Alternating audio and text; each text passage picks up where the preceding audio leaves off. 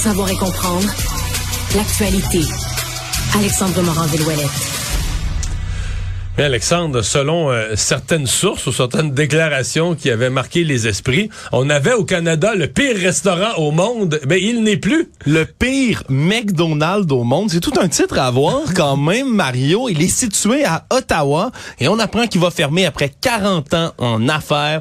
Le problème, c'est pas la nourriture, c'est pas les Big Mac qui sont pleins de cochonneries là-bas. Non, non, c'est à cause de la clientèle que ce restaurant de la rue Rideau va devoir fermer. Voyons, le client a toujours raison. C'est pas pour rien, Mario, qu'on surnommait ce restaurant le pire McDonald's au monde. C'est parce que dans les dernières années, il y a au-dessus de 900 appels qui ont été effectués pour les policiers en raison de bagarres qui avaient lieu dans ce McDo-là. Mais celle qui a, la bagarre, en 2013, c'est qu'il y a eu une bagarre euh, générale, ni plus ni moins. Je sais pas comment appeler ça. Là. Je vais utiliser le terme. C'est elle qui a amené la, la, la, loupe sur le restaurant, puis je pense l'appellation de pire au monde. Ah, en 2013, c'est complètement fou et je, je, suis presque rentré en retard en studio Mario parce que j'étais occupé à revisionner ce chef-d'œuvre euh, visuel qui est la bagarre complètement filmée là, pendant de deux minutes en 2013 dans ce McDo.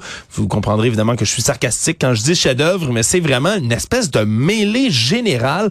Il y a du monde dans ce McDo là, dans les images qu'on peut voir, des gens qui se battent, des coups de poing qui s'échangent, des gens qui se garochent à terre, tout bord, tout côté, et même à un moment il y a un homme qui est là, qui, a l'air un peu étrange, qui a une veste qui est comme toute bombée, puis qui sort un raton laveur de sa veste, un vrai de vrai raton laveur qui comme surprend les gens, la bagarre cesse à cause du raton laveur de la paix, on pourrait le qualifier comme ça. C'est c'est tellement étrange. Je sais pas si t'as déjà vu les griffes d'un raton laveur, là, ça grimpe d'un épinette à peu près à 40 km heure, m'a dire tu veux pas te battre avec un raton laveur, tu vas finir, tu vas finir avec des trous dans tes jeans. Voilà, mais donc on parle là vraiment d'appels par centaines qui étaient faits au, au, fil des ans aux policiers en raison de bagarres, un service 24 qui avait eu cessé là à Mais c'est quand même bizarre parce que Ottawa D'abord, on n'a pas la perception qu'un McDo, c'est si compliqué que ça. Là. Tu manges tes frites, ton burger, tu t'en vas. On n'a pas la perception non plus que la ville d'Ottawa, c'est une ville rough, là, tu sais. Où la criminalité... La capitale, euh, ville de fonctionnaires. C'est pas une ville qui a une criminalité particulière.